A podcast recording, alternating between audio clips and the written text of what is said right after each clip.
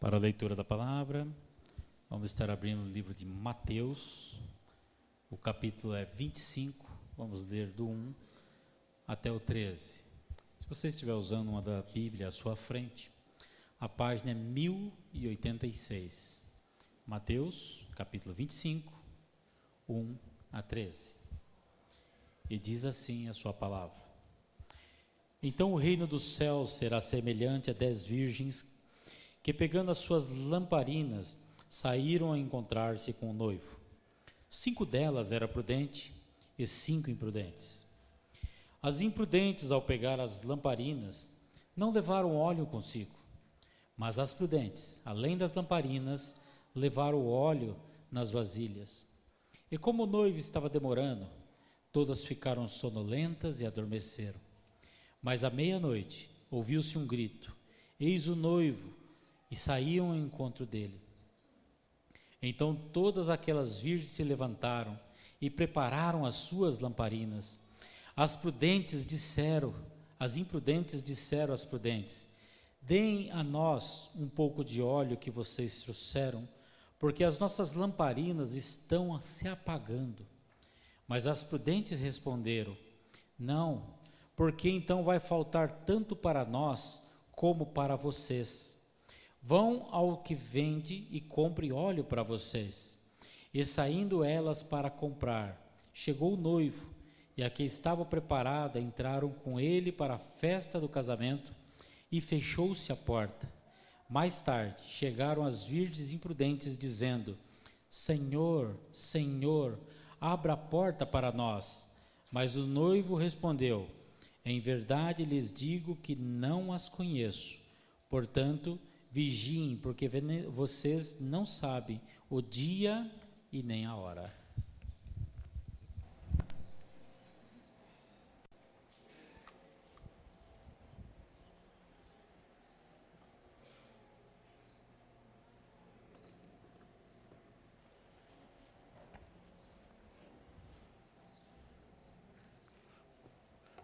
Vamos orar mais uma vez. Vamos pedir ajuda ao Senhor, nosso Deus bom, poderoso, gracioso. Senhor, nós estamos mais uma vez, mais um domingo, reunidos aqui diante da tua palavra. Senhor, prepara cada um de nós para a festa do casamento do noivo, do Senhor Jesus. O Senhor diz para o sábio não se gloriar na sua sabedoria, nem o forte na sua força, nem o rico nas suas riquezas, mas aquele que se gloria, glorie-se nisto, em conhecer o Senhor. Saber que o Senhor faz misericórdia, juízo e justiça na terra, porque destas coisas o Senhor se agrada. Senhor, que a gente possa vigiar, nos proteja dos enganos de Satanás, nos alimenta, nos purifica a tua palavra. Senhor, sempre a tua palavra está aberta, o céu e o inferno também estão abertos diante de nós, ó Senhor. Esse é um momento alegre e também solene. Espírito Santo, bendito, trabalha nos nossos corações, faz a gente perseverar. Nos mostra a glória do teu filho amado, Senhor Jesus. Amém. Satanás quer fazer duas coisas com você. E Deus quer fazer duas coisas com você também. Satanás quer fazer duas coisas e Deus quer fazer duas coisas. O que Satanás quer fazer com você é desanimar você e distrair você. É, é, o que ele quer. Ele usa as dificuldades na sua vida para fazer você ficar desanimado e parar de buscar o Senhor, parar de lutar contra o pecado, parar de buscar a palavra dele, parar de se alegrar em Cristo e parar, parar, deixar de continuar, deixar de perseverar e deixar de entrar no reino de Deus. Além de desanimar você, o que Satanás quer fazer com você é distrair você. Ele distrai a gente com muitas coisas, coisas ruins, como ganância, imoralidade, vaidade, mas ele nos distrai com coisas boas também, e essa talvez seja uma das principais armas do inimigo da nossa alma. Ele nos distrai com coisas boas. Assim como uma droga, que na dose certa funciona como um remédio, mas na dose errada é capaz de matar a gente. Satanás faz a mesma coisa. O trabalho é bom, o trabalho é uma coisa boa, mas ele tenta a gente a trabalhar demais e negligenciar outras áreas importantes da nossa vida. Faz a gente trabalhar para buscar reconhecimento, dinheiro, suprir um vazio do nosso coração que o trabalho nunca vai conseguir. Estudar é bom, estudar é muito bom, importante. Mas ele tenta a gente para estudar, estudar e negligenciar nossa vida com o Senhor e outras áreas importantes da nossa vida. O exercício físico é bom. É bom fazer exercício, mas o que Satanás faz é distrair a gente de uma maneira que a gente fica tão consumido com o corpo, vaidade, saúde, e a gente ignora o estado da nossa alma. É o que Satanás faz o tempo todo nesse mundo. Ele nos distrai, fazendo a gente pensar demais em nós mesmos e de menos nos outros nas coisas de Deus. Ele vive para isso, para nos desanimar e nos distrair. Mas eu quero dizer que Deus é maior. É maior que Satanás. E tem duas coisas também que Deus quer fazer com você. Ele quer fazer você desistir e descansar. Desistir e descansar. Deus quer fazer você desistir de confiar em você mesmo, desistir, desistir de você confiar na sua força, sua experiência, sua sabedoria, para que você possa descansar nele. Deus quer fazer você desistir de confiar em você para que você possa começar a confiar nele. É isso que Deus está fazendo com todos nós. Se a gente parar para pensar, tanto Satanás quanto Deus querem fazer a gente desistir, mas por coisas completamente diferentes. Satanás quer fazer você desistir de Deus. Deus quer fazer você desistir de você, para que você descanse em Cristo. Jesus está pregando aqui um sermão de preparação, a volta dele, e o que ele está fazendo é protegendo a gente das intenções malignas de Satanás, para que a gente abrace as intenções benditas do nosso Deus. E você sabe quem vai vencer no final? Aquele que começou a boa obra em nós, há de completá-la até o dia de Cristo Jesus, o dia da festa do casamento. A mensagem principal dessa passagem é que a gente precisa vigiar. Vigiem. Esse é o ponto principal. A gente sabe disso por causa do versículo 13. Depois que Jesus conta a parábola, ele termina a história no versículo 3, 13 diz: Portanto, ele conta a história. Portanto, vigiem. Se tudo isso é verdade, portanto, vigiem. É a razão que ele dá, porque vocês não sabem o dia e nem a hora. E essa ordem de Jesus para a gente vigiar, ela percorre toda a parábola. Eu quero mostrar para vocês cinco verdades sobre a volta de Cristo e como que o Senhor quer usar essas verdades para preparar a gente para se encontrar com Ele, para a volta dele, ou para a nossa ida até Ele quando a gente morre, o que acontecer primeiro. Então vamos colocar a, a, a história, a parábola diante de nós primeiro. O cenário que Jesus constrói aqui é o cenário de uma cerimônia de casamento. Olha o versículo 1. É uma cerimônia de casamento. Então, o reino dos céus será semelhante a dez virgens que, pegando as suas lamparinas, saíram a encontrar-se com o noivo. Um casamento judaico na época, ele funcionava assim: o noivo com seus amigos, os seus padrinhos ficavam na casa do noivo, e a noiva com as suas amigas, as suas madrinhas, ficavam na casa da noiva. O que aqui na história são as virgens. O ponto aqui das virgens é, é simplesmente que elas eram mulheres não casadas que tinham uma relação próxima com a noiva. Então, a cerimônia de casamento acontecia na casa da noiva. E depois da cerimônia, todo mundo ia para o banquete de celebração na casa do noivo, o que hoje seria algo como uma recepção. Na nossa cultura, é mais rápido, na cultura de Israel, durava uma semana toda a celebração, às vezes até mais. Não tinha salão da igreja, não tinha chácara para alugar. O costume em Israel era esse. Cerimônia, na casa da noiva, recepção na casa do noivo. E a parábola parece que está falando da cerimônia, na, na, no, no que vai acontecer na casa da noiva, a cerimônia de casamento na casa dela. E as virgens, as amigas da noiva, estão lá esperando o noivo chegar na casa para a cerimônia acontecer. Mas a cerimônia acontecia à noite. Geralmente ela acontecia à noite. É o versículo 2. É por isso que elas precisavam de lamparinas e, e ele acaba dividindo as virgens em dois grupos. Ele, ele diz que cinco eram imprudentes e cinco eram prudentes. Isso não significa que o número de salvos e o número de perdidos vai ser exatamente igual. Não, é por isso que Jesus coloca cinco em cada grupo. O ponto é que todas elas eram virgens, tinham cinco em cada grupo, exatamente igual, mas tinha uma diferença entre elas. Um grupo era imprudente, elas eram tolas, e o outro grupo eram as virgens sábias, elas eram prudentes. E a diferença entre a imprudência e a prudência era o óleo. O versículo 3. Ele conta, o Senhor conta, as imprudentes, ao pegar as suas lamparinas, não levaram óleo consigo, mas as prudentes, além das lamparinas, levaram óleo nas vasilhas. Essa aqui é a diferença. A diferença é o óleo. Algumas pessoas entendem que o óleo aqui representa a graça de Deus. Outras pessoas entendem que o óleo representa o Espírito Santo. Outras pessoas entendem que o óleo representa a fé.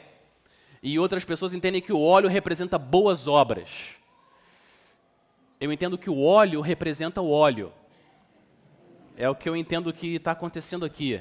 Jesus está usando elementos comuns do dia a dia de uma cerimônia de casamento para ilustrar quem são os preparados e quem são os despreparados quando o noivo chegar. As prudentes, elas estavam preparadas. Se o noivo demorar, a gente tem óleo extra. O fogo apaga rápido da lamparina, a gente tem óleo. Isso geralmente acontece. Vamos levar, vamos levar o óleo. Essas são as prudentes.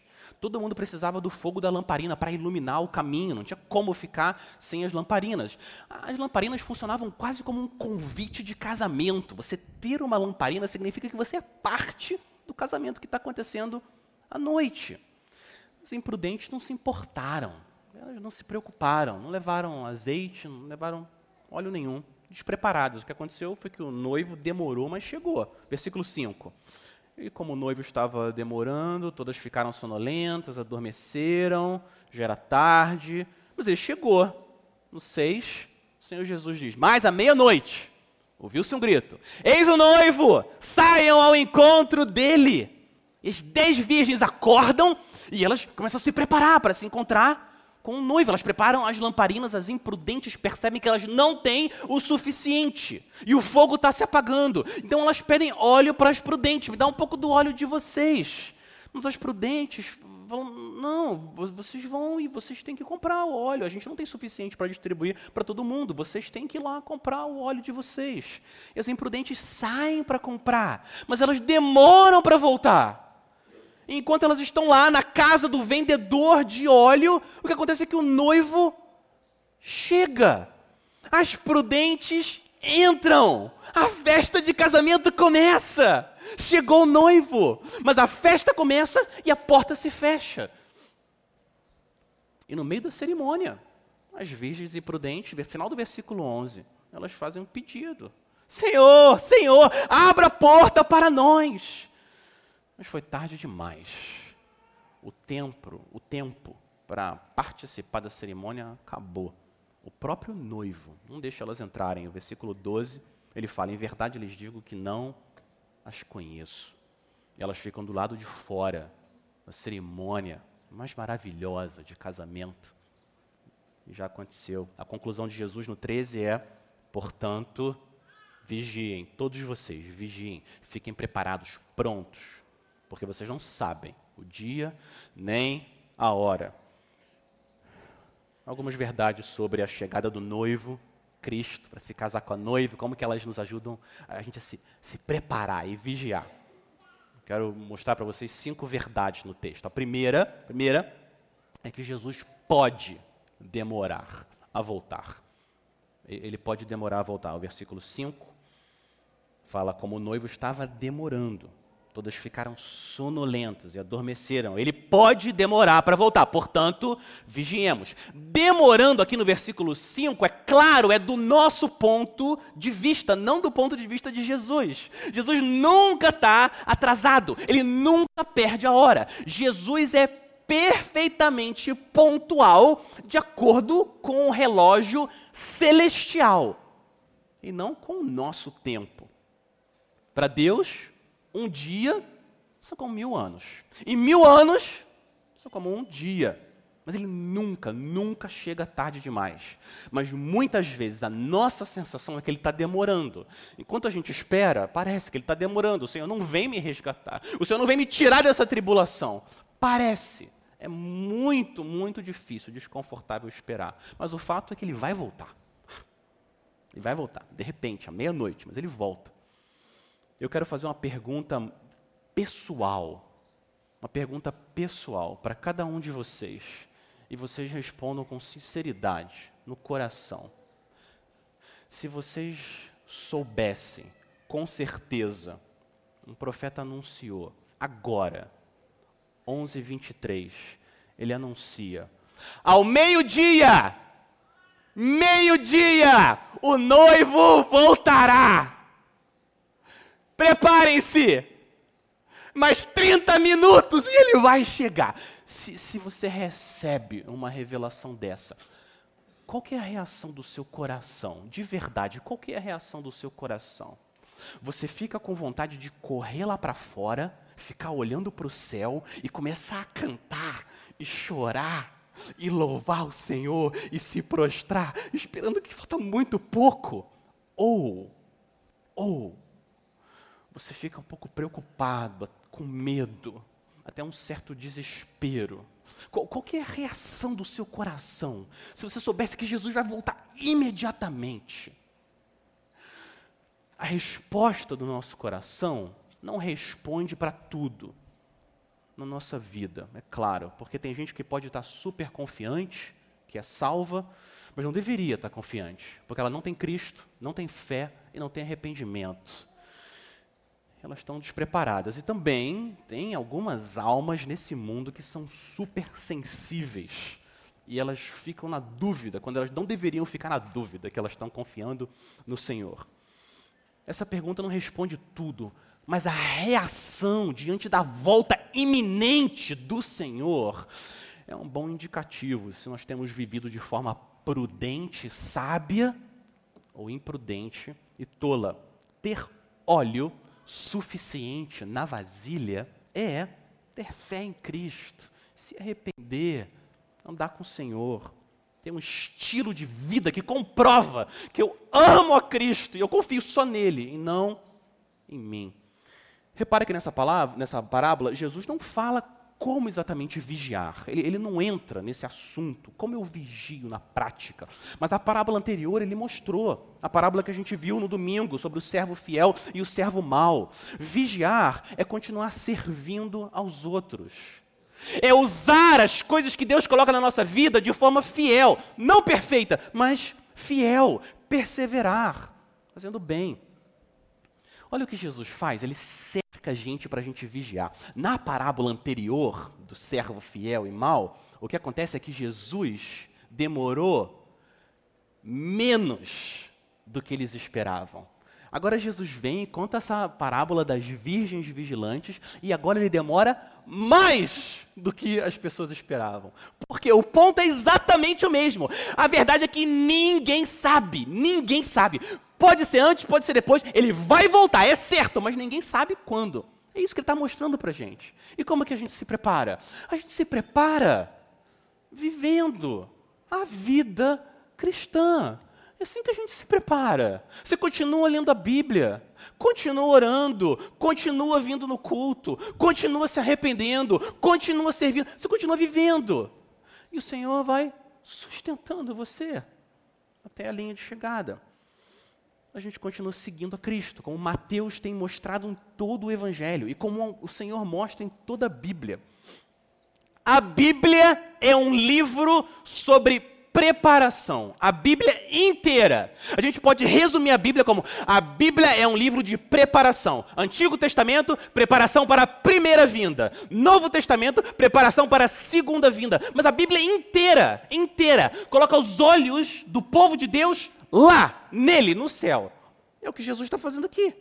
Eu vou pegar só um exemplo prático de preparação. O que, que os discípulos fizeram quando o Senhor Jesus voltou para o trono dele? Atos 2,42. O que, que eles fizeram? Perseveraram na doutrina dos apóstolos, Bíblia, doutrina. Na comunhão, culto. PG, pessoas na minha casa, eu na casa das pessoas, comunhão, vida depois do culto. Doutrina dos apóstolos, comunhão, partir do pão, vida juntos e nas orações. É isso que é se preparar, é isso que é perseverar.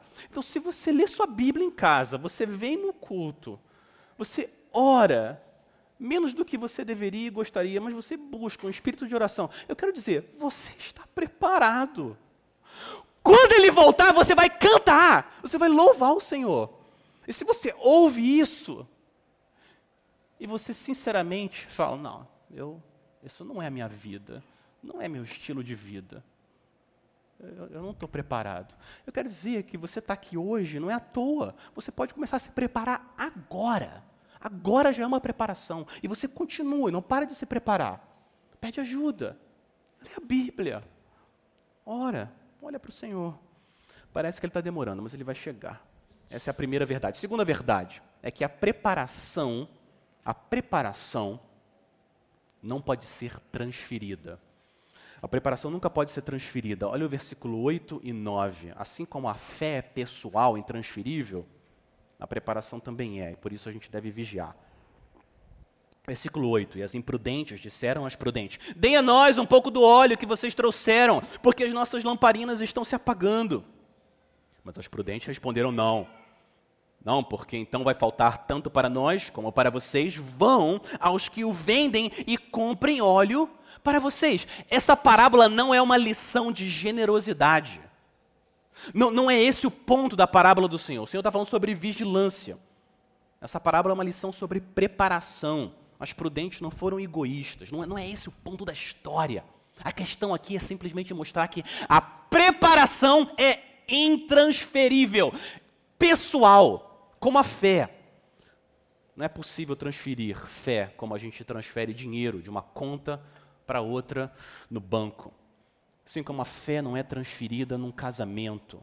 O marido não consegue transferir fé para a esposa e a esposa não transfere fé para o marido. Cada um precisa receber a Cristo. A fé não é transferível dentro de uma família. Os pais não transferem fé para os filhos. Filhos não transferem fé para os pais. Cada um precisa receber crê no Senhor Jesus. A fé não é transferida dentro da igreja, dentro da membresia. Estar numa igreja cheia de crente não salva ninguém. Cristo salva. A fé não pode ser transferida de um membro para o outro. A fé é pessoal, intransferível. Eu preciso crer eu preciso receber o Senhor Jesus. Eu preciso me arrepender. É isso que Jesus está mostrando. Não tem como transferir. É uma bênção estar numa igreja e numa família e num casamento onde alguém me ama e ama Cristo. Mas eu preciso crer no Senhor. A fé é intransferível. Por isso que a gente tem que se perguntar: a, a minha fé é real? É real? Ela é social? Ela é social ou ela é real? Eu experimentei o que é ter um novo coração. Não só a aparência, a experiência. É isso que Jesus está mostrando. Eu realmente creio no Senhor. Ela não é transferível a fé. A terceira verdade sobre a volta, o reino e a volta de Cristo, é que uma pessoa pode se dizer cristã sem realmente ser cristã. Isso é mais uma verdade sóbria, versículo 10 e 11. É possível se identificar com Cristo sem se entregar a Cristo. Versículo 11. Mais tarde chegaram as virgens imprudentes, dizendo: Senhor, elas chamam ele de Senhor. Senhor, Senhor, abra a porta para nós. Mas o noivo respondeu: Em verdade lhes digo que não as conheço. Elas chamaram o noivo de Senhor. Parecia que elas faziam parte da festa, elas tinham até uma lamparina. Mas a falta de óleo, a falta de preparação, a falta de uma fé sincera, fez essas mulheres serem imprudentes e ouvirem a voz do próprio noivo, dizendo: Eu não conheço vocês. Tu. Repara que Jesus não disse: Eu não conheço mais vocês. Não foi isso que ele falou. Eu não conheço vocês. Elas não perderam a salvação, elas nunca tiveram a salvação. A vida delas imprudente, longe do Senhor, esse estilo de vida, só comprovou que elas nunca pertenceram ao Senhor. Esse trecho da parábola das virgens vigilantes nos lembra de uma das passagens mais sóbrias de toda a Bíblia. Vamos voltar para Mateus 7, o final do Sermão do Monte. Voltem para Mateus 7. E eu quero ler com vocês o versículo 21 até o 23. Esse é um dos alertas mais sérios que o Senhor já deu na sua vida. Mateus 7, a partir do versículo 21, o final do Sermão do Monte o Senhor, olha a semelhança da linguagem. Mateus 7, 21. Nem todo o que me diz Senhor, Senhor, entrará no reino dos céus, mas aquele que faz a vontade de meu Pai que está nos céus. Muitos, não poucos, muitos naquele dia vão me dizer: Senhor, Senhor, nós não profetizamos em Seu nome, em Seu nome não expulsamos demônio, em Seu nome não fizemos muitos milagres. Então eu lhes direi claramente: eu nunca conheci vocês. Afastem-se de mim, vocês que praticam o mal. Isso é o noivo, o Senhor Jesus falando. É possível professar fé, se identificar com a religião cristã, sem realmente ser cristão, uma pessoa salva, regenerada, transformada, novos desejos se identificar com Cristo sem ter a Cristo.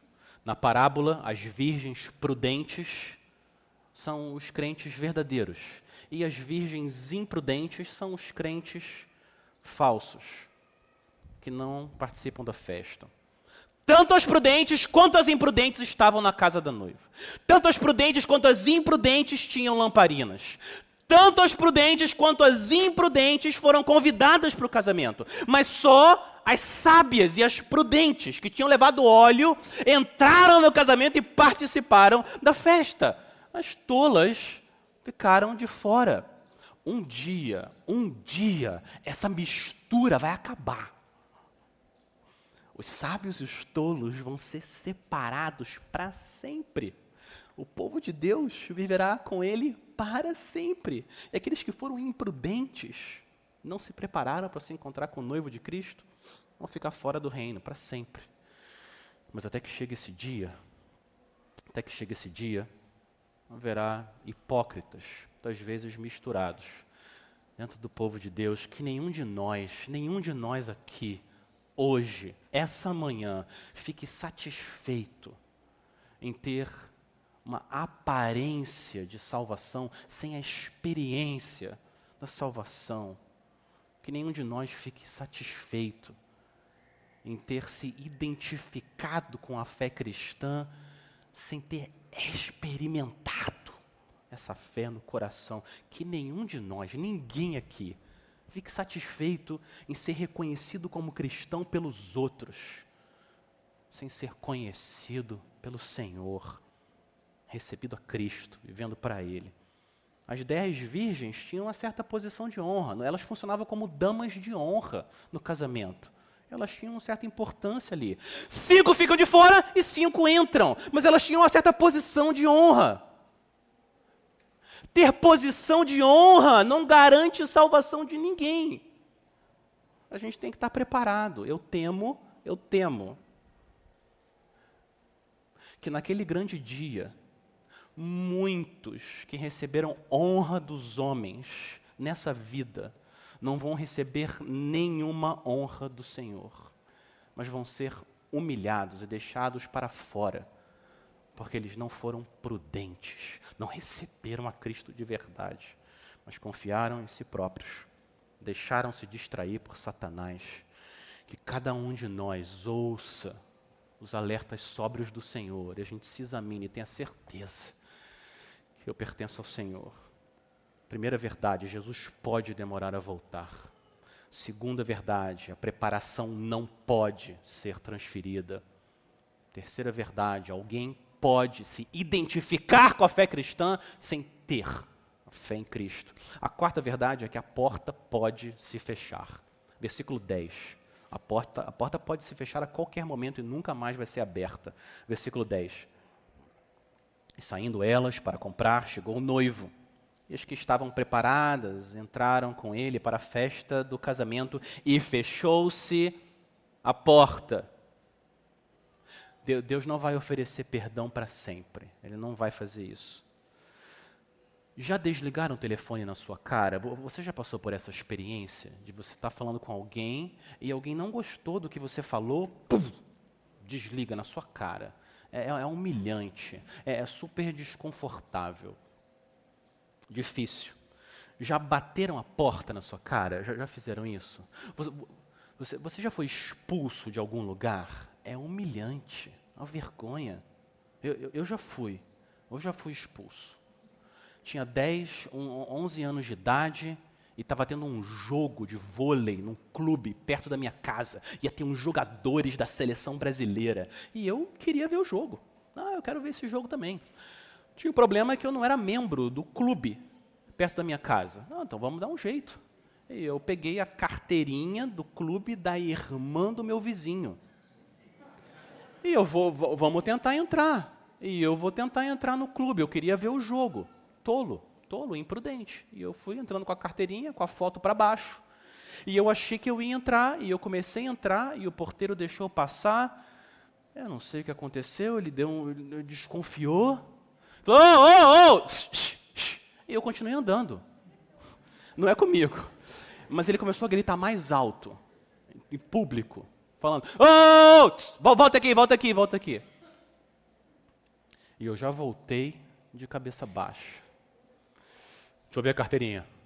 E eu mostrei a carteirinha e ele começou. Começou a brigar comigo e me humilhar, público, falar alto. E eu mereci. Eu, eu fui um tolo, imprudente. Eu, eu não tinha óleo na minha vasilha para entrar. Essa aqui é a verdade. Foi muito ruim. Eu espero que eu tenha aprendido uma lição mas a imprudência daqueles que não estão preparados para a festa do casamento vai ser milhões de vezes pior. A vergonha, a humilhação vai ser insuportável, indescritível. Eles vão ser rejeitados não pelo porteiro do clube, eles vão ser rejeitados pelo rei de toda a terra pessoalmente, o Rei da Glória, o Todo-Poderoso. Eles vão perceber naquele dia que eles destruíram a própria vida, ignorando o Senhor e não crendo nele, e não vai ter mais volta. A porta vai se fechar, a chance para a festa vai acabar para sempre. Quem entrar, vida eterna com Cristo, Rei. Quem ficar do lado de fora, não vai ter uma segunda chance, não existe purgatório, não existe nada. O destino nosso é selado quando o Senhor Jesus volta, quando a gente vai até Ele, como no dilúvio, quando a porta se fecha, o julgamento é derramado. Destino eterno, selado para sempre. Seria muita imprudência da nossa parte se você, hoje de manhã, está aqui, inseguro, o que, que vai acontecer com você? Seria imprudência você continuar vivendo, continuar trabalhando, continuar estudando, comendo, dormindo, como se nada tivesse acontecendo. Por favor, não faça isso. Não faça isso. Para, para, conversa com alguém. Me ajuda, eu quero saber se eu estou preparado ou não.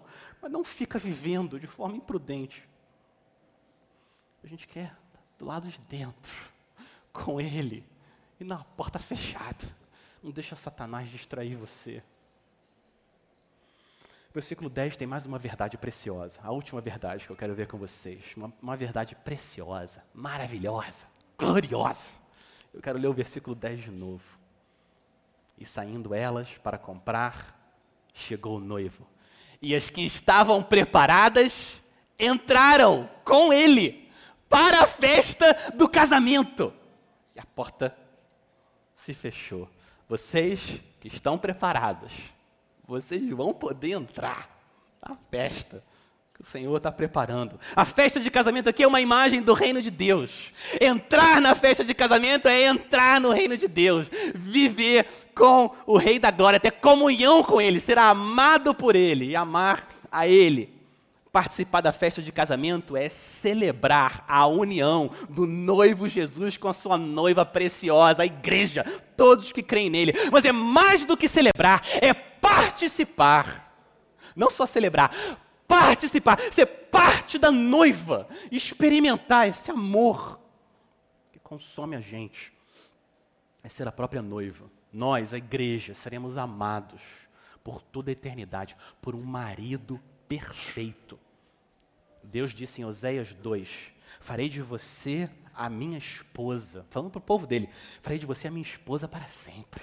Farei de você a minha esposa em justiça, em juízo, em bondade e em misericórdia. Eu farei de você a minha esposa em fidelidade, e você conhecerá o Senhor. Você conhecerá o Senhor. Nós conhecemos o Senhor. No versículo 12, olha o que ele disse para as imprudentes no versículo 12. Ele disse: Em verdade lhes digo que não as conheço. Mas você, crente prudente, você que crê no Senhor Jesus, o que você vai ouvir vai ser muito diferente. Ele vai olhar para você e vai dizer: Eu conheço você. Você é minha e eu sou seu. Conhecer na Bíblia não é uma ação da mente. A Bíblia usa o conhecer como uma ação do coração. Conhecer é amar, se relacionar. É isso que é conhecer na Bíblia, um relacionamento de amor. Deus disse para Israel, Amós 3, 2, de todas as famílias da terra, só vocês eu conheci.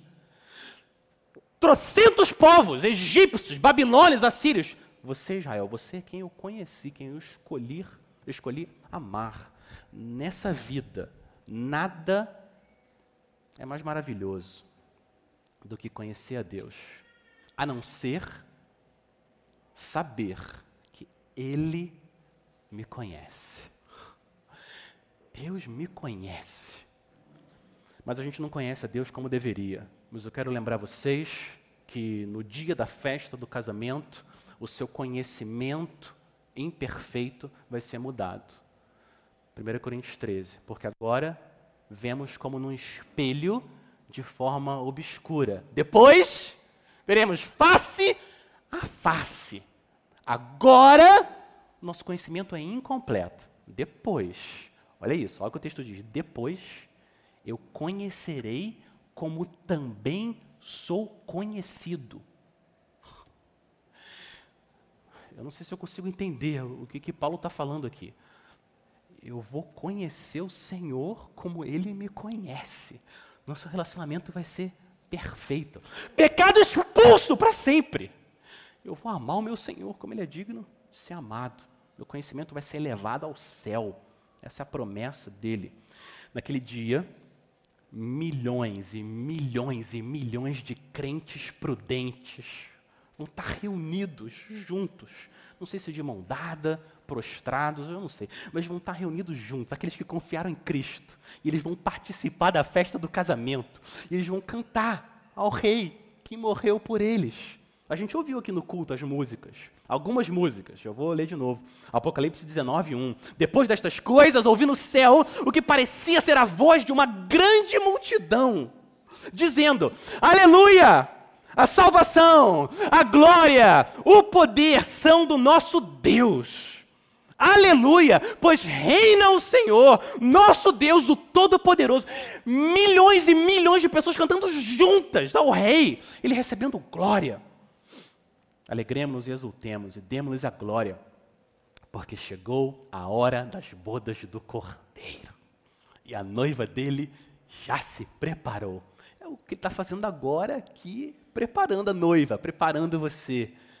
Tira esse pecado, põe graça, põe santidade.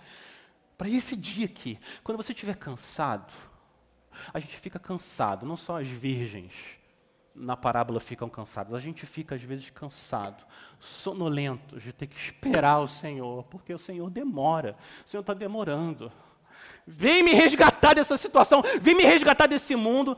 E a gente fica cansado de esperar. Eu quero animar você, durante a espera, você prega, você prega para você.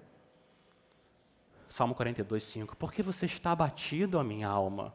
Porque se perturba dentro de mim? Espere em Deus, pois ainda o louvarei. A Ele, meu auxílio.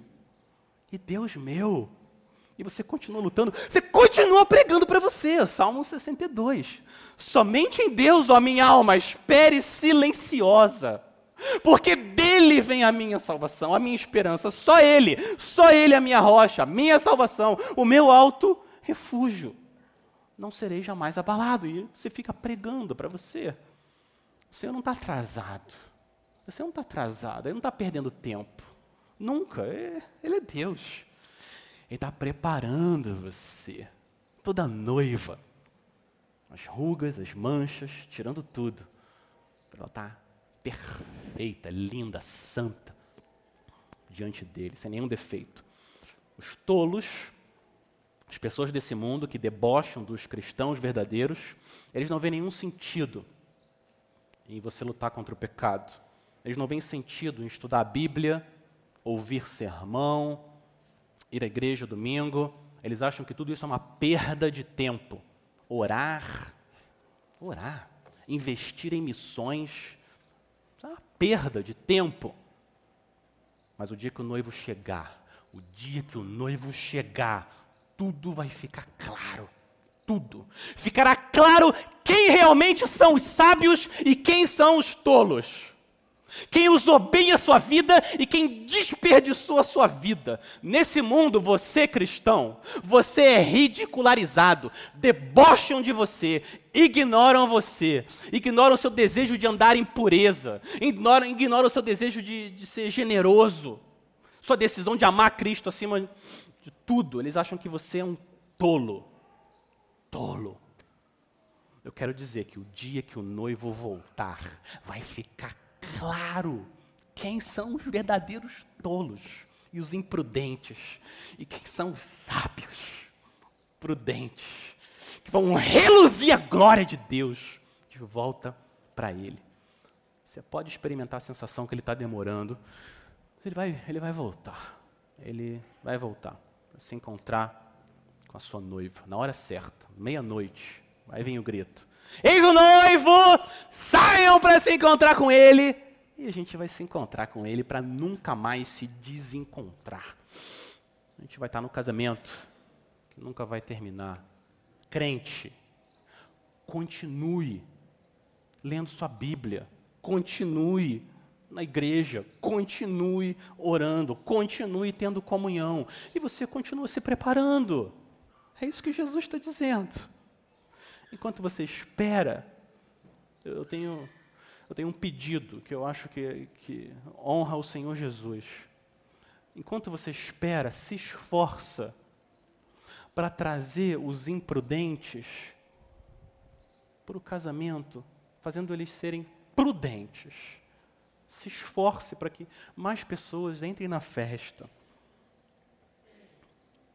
Pegue o óleo e ajude outras pessoas também a saberem como perseverar. Ele pode estar tá parecendo que está demorando, mas ele virá. Eu, eu junto com vários outros de vocês, na segunda-feira, a a gente se reuniu para celebrar a graça de Deus na vida do seu José Campagnoli, pai do nosso pastor amado Douglas. Algumas horas antes,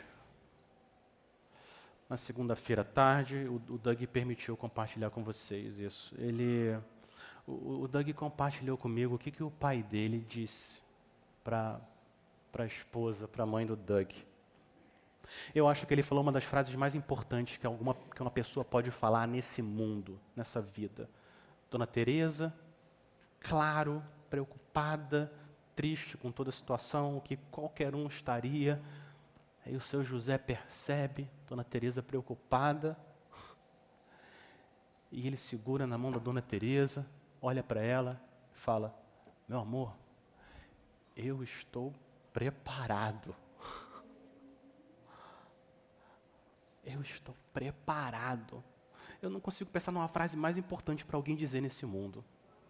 Eu estou preparado, eu estou pronto. Pronto para me encontrar com o meu rei. Alguém, alguém pode ouvir isso e falar: Uau, não é, não é arrogância. Não é arrogância dizer que está preparado?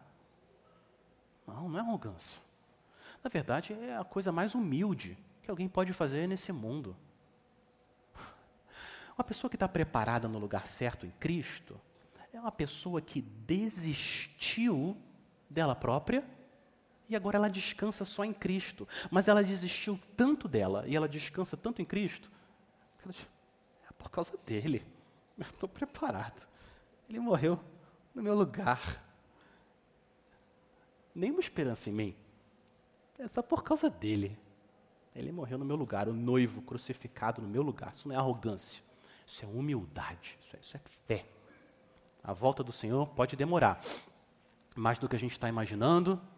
Os imprudentes, despreparados, tolos vão ficar para fora, mas os prudentes, os que desistiram de si mesmos, confiam, descansam só em Cristo, eles vão participar das bodas do Cordeiro.